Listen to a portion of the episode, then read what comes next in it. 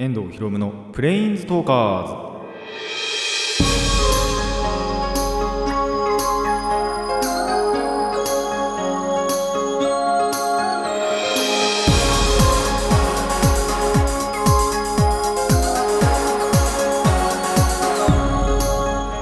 ラジオの前の皆さんこんにちは。遠藤博夢のプレインズトーカーズ。パーソナリティの遠藤博夢です。この番組はマジック・ザ・ギャザリングのプレインズウォーカーたちがさまざまな世界へ旅できるかごとくさまざまな話をしようという番組です。というわけでですねこの収録日的にはもう本番まで数日しかないわけですよ。もうやべえなと思って。あの、7月13日に、まあ、本番があるわけなんですけども。まあ一応今日この収録日10日ということでアップ日だとまたもう本当に明日明後日っていう感じになると思うんですけども。あのー、もうやばいです。とにかくねあの心の面でもうやばいかな精神的にちょっと結構来てるかなっていう感じがします。あの稽古日数そのものもまあ今回の劇一応それオムニバス形式でその短いのをいくつかやって1時間っていう感じなんですけどなんで稽古日数もそんなに多くないんですよ。まあ多く取ろうかみたいな話も確か先生してたんですけどただ実際問題そのもう稽古あと数回。ってかまあ元からですねもう10回もないぐらいの稽古日数しかなかったんでまあそういうのもあって本当に余計早く感じてしまうなともうこれしかないんだなっていう感じがします。まあやっぱ久しぶりの劇ということでですねあのー、難航とかも 劇について難航ちょっとしたりもしますけどもまあ本当に本番まで気を抜かずにねあの稽古をちゃんとして、え、成功させたいなと思っておりますので応援の方よろしくお願いします。まあもうさすがにアップされてる頃だとメールでの予約の受付っていうのがちょっと難しいかなって思うのでもしですねあの、今のところメールの予約はないのかな？ないですね。なんであの、予約なしで来てくださるという方はですねぜひあの16時半4時半からの回をおすすめします。あのなんでかっていうと今のところ予約が少ないからです。あのこれまたここからその予約がいっぱいになるかなっていうのもあるかもしれないんですけどまあ一応4時半からであれば当日の分でも多分余ってるんじゃないかなと予想はされますので、あのー、その回でですね、あのー、来てくれることをお願いします。もし来てくださるという方はですねぜひぜひ、あのー、4時半から、えお願いします。というわけで、え、ラジオの方始めていきましょう。遠藤ひろむのプレインズトーカーズ今回も Let's プレインズトークプ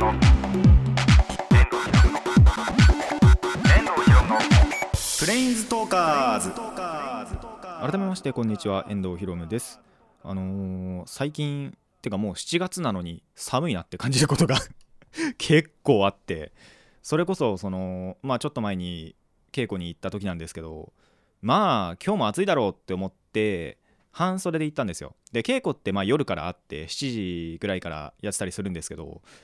それに行くまでまあ電車の中は冷房効いてたりするんでちょっと半袖だと寒いなって感じるのは分かるんですけどそっから外出てもなんか風とかも普通に寒いなまあ冷たいなって思って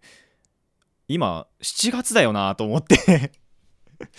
こんなに寒くなるもんかなとちょっと今あのびっくりします。で朝なんかも結構まあ夜になると本当に寒いぐらいなんですけど昼間でも結構涼しいって感じる時なんかもあってそういう時にはやっぱ上着が欲しくなるなと。春用ぐらいの春とか秋とか用の上着はちょっと欲しくなる時期だなと思います。あの7月のはずなんですけどね。でかと思いきや5月ぐらいに1回30度超えたりもしたじゃないですか。どうなってんだろうなみたいな。本当に今日本の気候変動がちょっとぐちゃぐちゃしてるなっていう感じがするんですけれども。まあまあまあこっから暑くなるでしょうみたいな。一応まあ僕としてはあの体調管理がね簡単になっていいんですけど今ぐらいのちょうどいいちょうどいいぐらいの気温だとあのまあ大半の人別に熱中症とかにもならないんじゃないかなって思うんでそういう点で見ればまあメリットではあるのかなと思うんですけどあの式として見た時には大丈夫なのかな みたいなちょっと乱れてきてるなって思ったりもします。まあ地球に対してそんなに、あのー、まあ、思い入れがないってわけでもないですけども、あのー、四季に対してっていうのかな。ただ、ちょっとぐちゃぐちゃしてんのが、なんか地球今大丈夫かなみたいな感じには思ったりもするんで、あのー、まあ、こっからまたいろいろそういうなんだろうな異常気象というか起こらないでほしいなとは思いますまあ今のぐらいだったら別に許容範囲内ではあるんで大丈夫かなとも思うんですけどこれ以上のことを起こったりするとまあ何が起こるのか本当に分かんないなっていうことがあるのでまあ何も起こらないでほしいなとは思っております。という感じであのー、普通にコーナーの方も 始めていきましょう。え最初のコーナーはこちらです。プレリの話。ということで、えーと、前々回にもお 話ししたと思うんですけどあの本番1週間前にですね、えー、マジック・ザ・ギャザリングのプレリリース基本セット2020行ってまいりました。結局。何してんだかって話であるんですけどまあ本当にその MTG は MTG としてね割り切ってあの本当にやりたいことではあるんでちゃんと。なんであの妥協せずに行ってきました。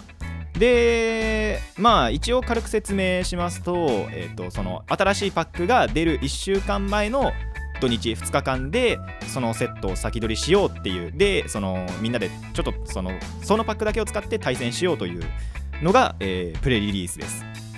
でまあ今回の2020えっ、とラブニカの献身っていうパークから僕始めてで闘争対戦行ってで今回で3回目のプレイリリース参加になります。まあで1時間で6パック開けて、まあ、約100枚ぐらいカードがあるんですけど90いくつかな。でその中から40枚のデッキを組むと。で今回そのパッて開けてみた時に白と黒のカードで結構その良さげなカードあるなっていう感じだったんで白黒でとりあえずベースとして組んで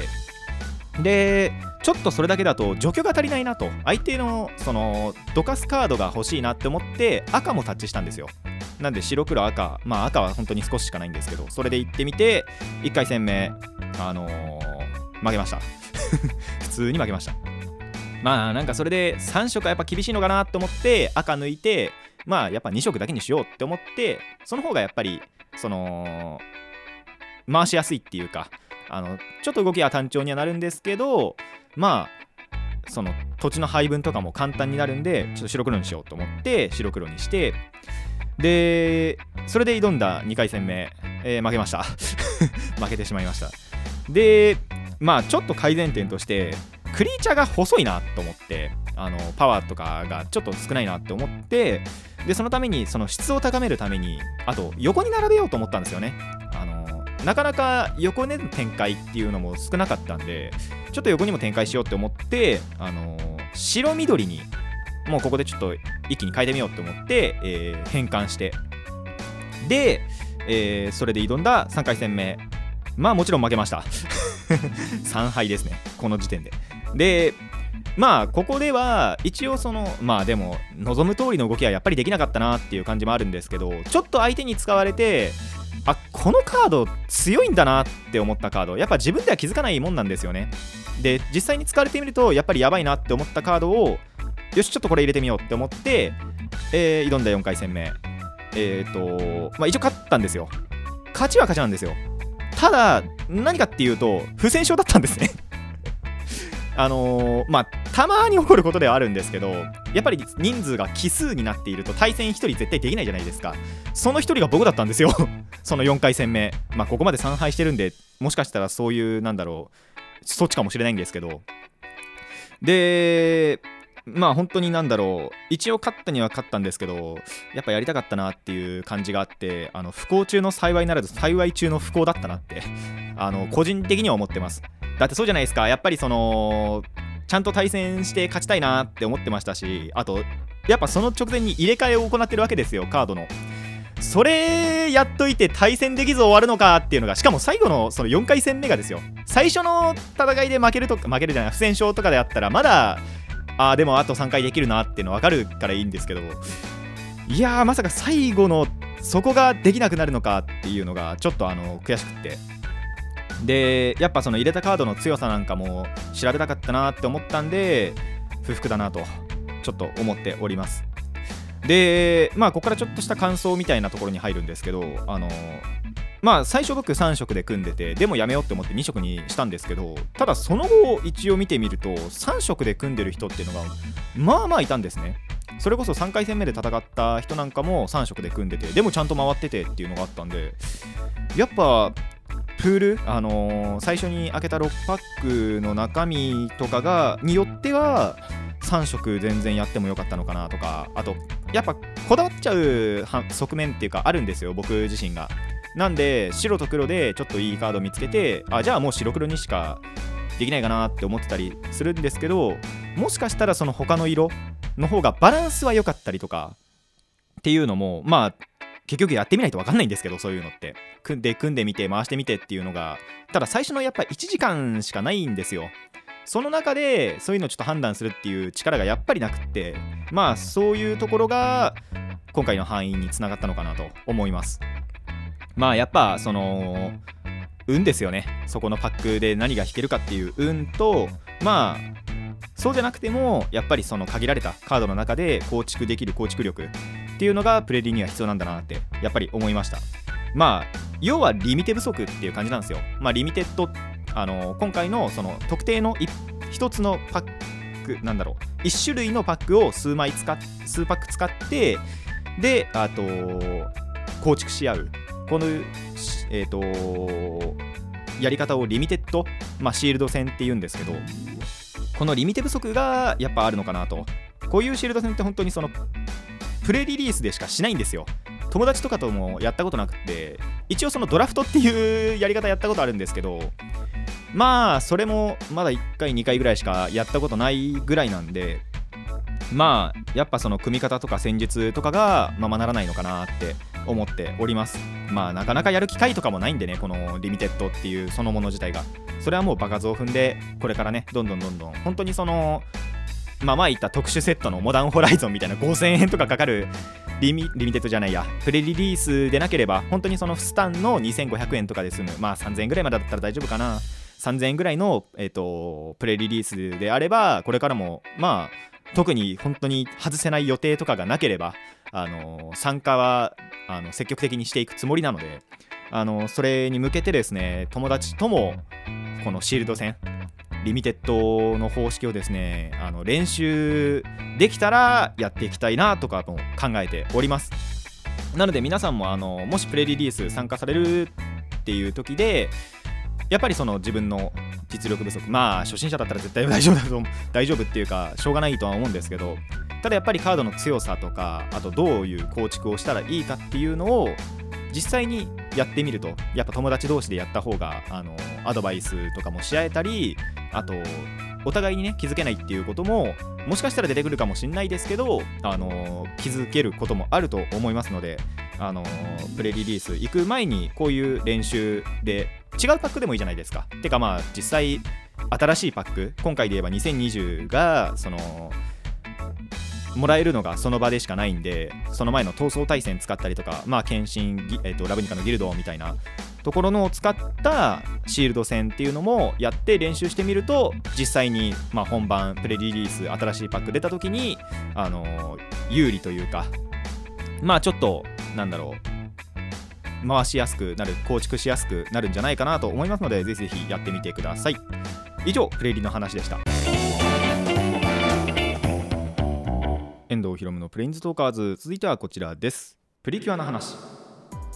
あの前回、まあ、ちょっとした奇跡の話ということでその回で起こった、まあ、本当にちょっとした奇跡のお話をしたんですけどもあのー、キュアコスモ追加戦士について全く語ってなかったんですよね。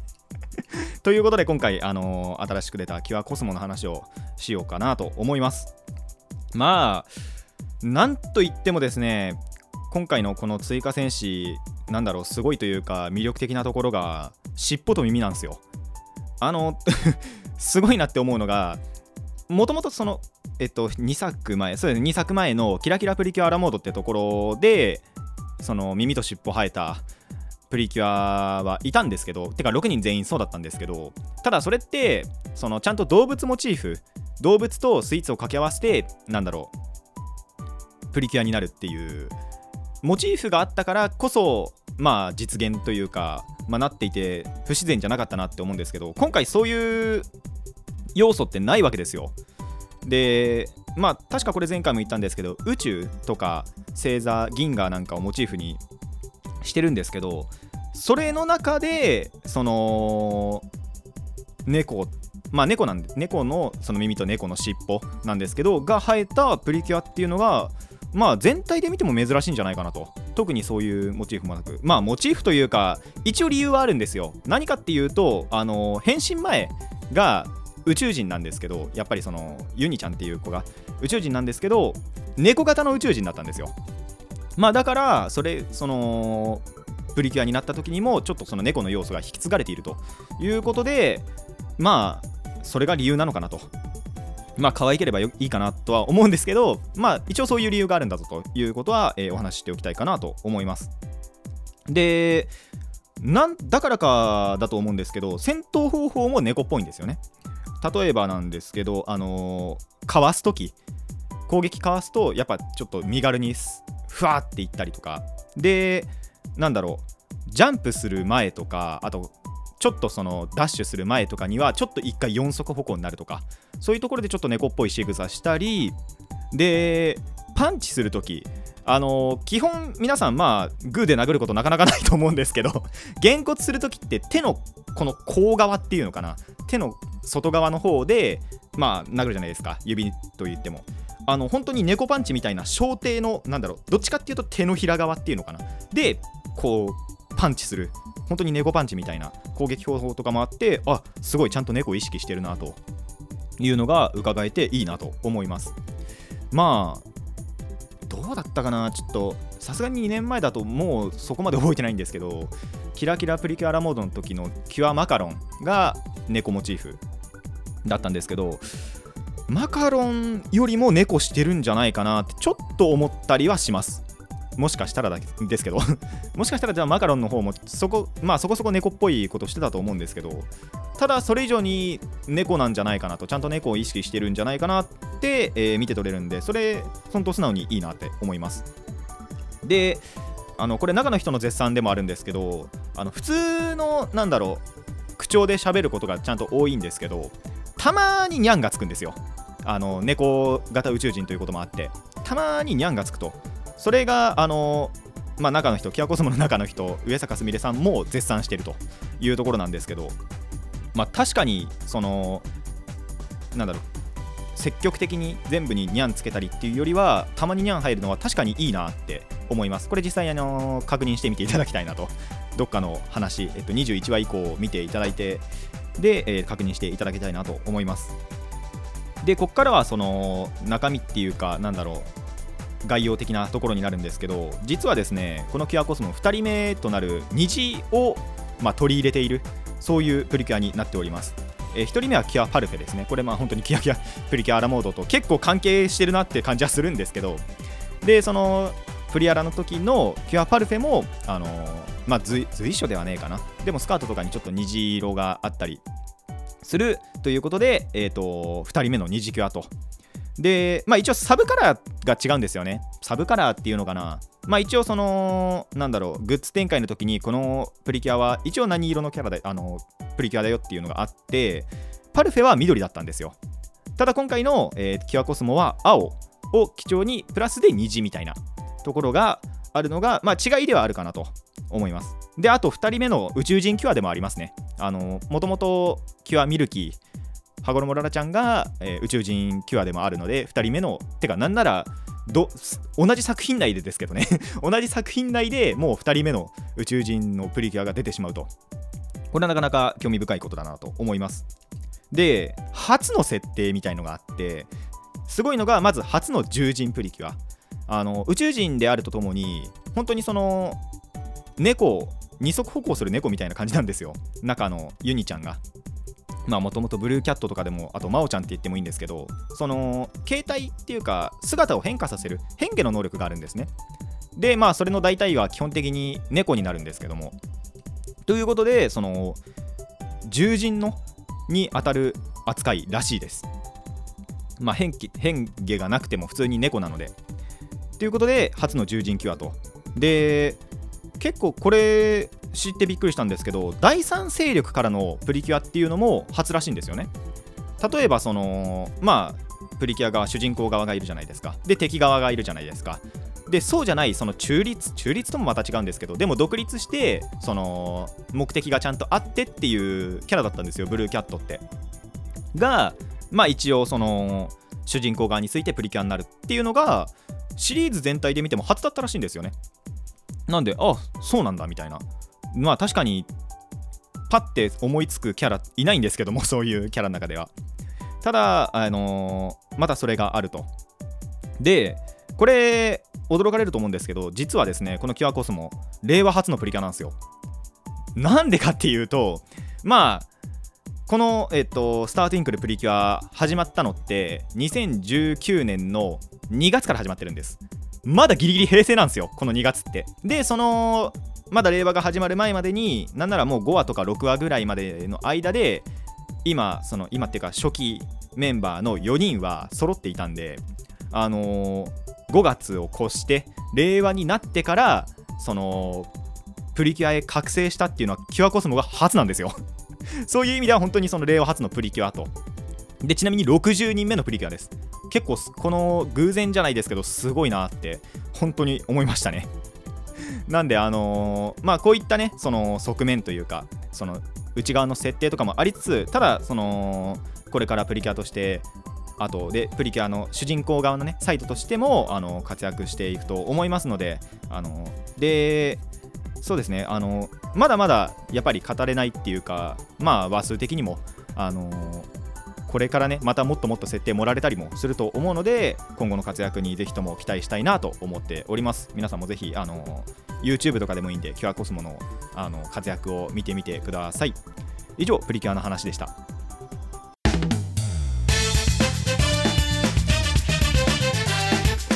遠藤ひろむのプレインズトーカーズ。続いてはこちらです。朗読。ということで、あの今回も朗読、あの結構時間ギリギリなんですけど。やっていこうかなと思います。えっ、ー、と、今回読むのがですね、ジュゲム。おそらく、まあ、大体の人は聞いたことあるんじゃないかなと思いますが、このジュゲムの、まあ、なんだろうな、名前を付けるに至った経緯とか、その後の話みたいなところを書いた、えっ、ー、と、絵本を読みたいと思います。ということで今、まあ、手元に本もあるんですけど一応後でもちょっと説明するんですがこのまあ今回僕が読むこのジュゲムの本、えー、と川端誠さんという方が書いてるらしいんですけどえっ、ー、ともともとのその落語の話からは結構かけ離れてるらしいんですね。でまあなんならその伝える人とかによってまあちょいちょいやっぱその中のセリフとかも変わってくるんですけどあと展開が最後の展開が一応全然違って僕が調べた中では今回のこの絵本の文と合わせて3つのパターンがあるんですよ。まあその中の絵本のパターンでいきたいなと思います。でなんならちょっとその次回の分次回がまあその次回っていうか来週の分って言えばいいのかな。でそのもう一パターン読みたいなと思ってるんでちょっとその一周開けずに行こうかなと今回は、えー、考えております。まあとりあえず今回はこの絵本の方、えー、読みたいと思いますのでぜひぜひ聞いてください。それではいきます。ジュゲム。川端誠。人の名前と言いますものはそれぞれ親の思いが込められておりましていざつける時になりますとそれはいろいろなことを考えるものでこの家でも男の子が生まれまして。お前さんまだいい名前が思いつかないのかい？お前だって考えてくれよ。俺にばっかり言わないで。どうだろう？お寺の和尚さんに相談したらそうだそれがいい。点で和尚さんに聞きに行くことにいたしました。お寺の和尚さんと言いますといろいろなことを知っておりまして。こんちは。おやこれは久しぶりで。何かご用ですかな？実は男の子が生まれたんですが。おおそれはおめでとうございます。名前を付けていただきたくてなんとわしに名付け親になってくれと。それは嬉しい。でどんな名前が良いですかな？とにかくめでたい名前にしていただきたくて。そうですな。では鶴は千年生きると言いますから鶴之助鶴太郎というのはどうじゃな？千年ってと千年しか生きられないんでそりゃかわいそうだ。もっと長いのはありませんか？亀は万年と言いますから亀之助亀太郎というのはいかがかな？万年でもかわいそうだ。もっと長いのはありませんか？そうですな。おおジュゲームというのがある。ジュゲーム？何ですか？毛虫ですか？そうではない。寿限りなしでジュゲームじゃ。へえそれはいいですね。他にいないですか？五行のすり切れというのはどうじゃな？すり切れちゃったら良くないような気がしますが。3000年に一度天女が舞い降りて羽衣で岩をこする。この岩が擦り切れてなくなるのが一向これが5つもあるのだから限りないのと同じじゃよ。へえすごいもんだ。海砂利水魚というのはどうじゃ？海の砂。水に住む魚の数は限りがない。なるほど。水魚松雲来松風来松というのもある。胃薬ですか？そうではない。水の行く末雲の行く末風の行く末には限りがない。はあはあ。他には食う寝るところに住むところ人にはなくてはならぬ大切なものじゃ。なるほどね。昔藪工事という木はめでたいものじゃったそうじゃ。まだありますか？古い中国にパイポという国があってそこのシューリンガンという王様とグーリンダイというお妃にポンポコピーとポンポコナーという2人のお姫様がいてこれが大層長生きだったそうじゃ。ポンポコポンポコ言って面白そうだ。長く久しい命と書いて長久命。まあわしなら長く助けると書いて長介とでもするかな。へえへえもうこれぐらいでよかろう。はい。どうもありがとうございました。いろいろ出てきて覚えきれませんから和尚さんに書いてもらいましてその中から選ぶということになりました。ただいま。おかえり。どうだいお前さん。いい名前をもらえたかい？ああめでたい名前をどっさりもらってきた。この中から選べって言うけど選びきれるもんじゃねえや。これをみんなこの子の名前にするよ。俺は決めたよ。ってんでようやく名前が決まりました。ご近所ではお祝いにお祝いに行こうにも子供の名前が言えなくては仕方がありませんからみんなで集まって練習会が開かれまして。いいですか？皆さん。それじゃあもう一度。せーの。10ゲーム10ゲーム5校のすり切れ。海砂利水魚水魚松雲来松風来松。クーネルところに住むところ。ヤーブラ工事のヤブ工事。パイポパイポパイポのシューリンガンシューリンガンのグーリンダイ。グーリンダイのポンポコピーのポンポコナーの長久名の長介。ふーさあ今度は字を見ないでやりましょう。ってんでまあ大変な騒ぎです。こういうものは大人よりも子供の方がずっと早く覚えてしまうもんで。おじちゃんおばちゃん赤ちゃん見に来た。おうおう嬉しいね。さあさあ上がって上がって。ちょうど機嫌が悪くいくらあやしても泣きやま泣き止まなかったところで。子供たちは早速みんなで「ほらほらジュゲムジュゲム5校のすり切れ海砂利水魚水魚松雲来松風来松クーネルところに住むところヤーブラ工事のヤブ工事パイポパイポパイポのシューリンガンシューリンガンのグーリンダイグーリンダイのポンポコビーのポンポコナーの長久名の長介ちゃん。いないいないいない。ばー!あら寝てる。本当に子宝に勝る宝はありませんもんで目に入れても痛くないんだそうで。もっとも試した人はおりませんが山の上のオクラの歌に白金も九金も玉も何に千に勝れる宝子にしかめやもというのがありましてそうは言っても悪さをすることもありまして叱らなければいけない時もありますがそれでも頭を撫でて育てて悪い人間になった者はいないんで笑い声のする家が一番いいようです。この子もめでたい名前のおかげでしょうか。病気一つしないで育ちまして今ではわんぱく盛り。毎日近所の友達と朝から夕方まで外で遊んでおりました。そんなある日のこと金棒とチャンバラごっこをやってて喧嘩になりまして金棒に殴られて単行棒をこしらえたんであります。この様子を見ていた近所のおかみさん大変だよ大変と家に飛び込んできましてお母さんに喧嘩の様子を知らせたんですが何しろ名前が長いもんですからなかなかすぐには全部説明できません。こんな時は縮めてジュゲムちゃんでもいいようなものですがそこは落語ですから花からしまいまでちゃんと繰り返さなければいけないことになっております。えー、なんだって？お母さんはようやくびっくりしまして今度はお父さんに喧嘩のことを話したんではありますがこれまたすぐには全部説明できません。こんな時は聞いてる方もじれったいでしょうがそこは落語ですから聞く方もちゃんと聞いてくれることになっております。何？とお父さんもようやくびっくりしましてそれでジュゲムジュゲム5校のすり切れカイジャリ水魚水魚松雲来松風来松クーネルところに住むところヤーブラ工事のヤブ工事パイポパイポパイポのシューリンガンシューリンガンのグーリンダイグーリンダイのポンポコピーのポンポコナーの長久名の長介と金棒はどこにいるんだ？向こうの空き地だよ。よーし金棒の野郎とっちめてやる。点で空き地へすっ飛んでいきました。ところがついてみると2人はとうに仲直り。単行部も引っ込んでおりました。はいというわけでいかがでしたでしょうか。まあちょっとちょいちょい噛んだりもしたんですけども。あのー、これがまあ僕がの家にあった ジュゲームの川端誠さんのジュゲームの絵本の、えー、展開になっております。でまあ詳しいことはまた次回以降には、えーと、お話しようと思うんですがまあもう一個、えーと、次回にはですねあのもう一パターンの方をやってから、えー、まあその説明の方とかもしていきたいなと思います。というわけで、えー、朗読のコーナーでした。遠藤ひろむのプレインズトーカーズそろそろお別れの時間になってまいりました。朗読もやってもう30分超えております。皆さんここまで聞いてくださっているでしょうか？まあえーと、朗読の方川端誠さんってこの他にもいろいろ本書いてるらしくって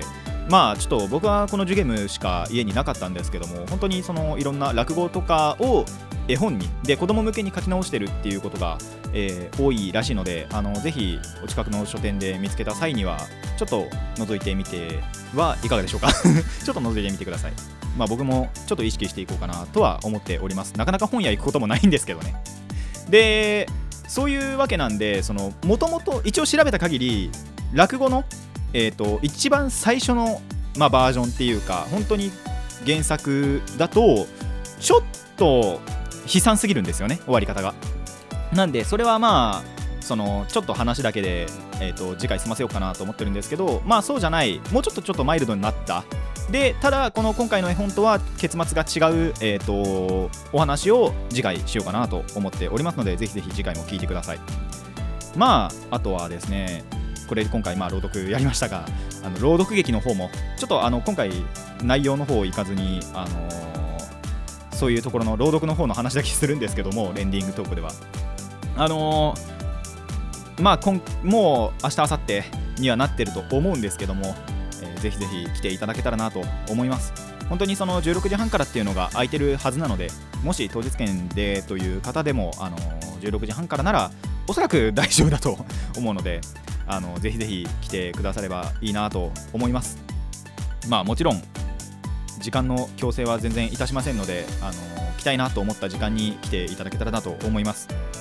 ただ本当にその予約で見えてるだけでも2時の回が多分今一番人がいると思うんですよ。でなんで2時はもしかしたら当日券も出ないんじゃないかなって思います。これは本当に分かんないです。当日にならないと。なんですけどなんで一番その安全にもしかしたら当日券も出るっていうのが4時半なんですよ。なんで、えー、ぜひぜひそこで、えー、お越しいただけたらなと思います。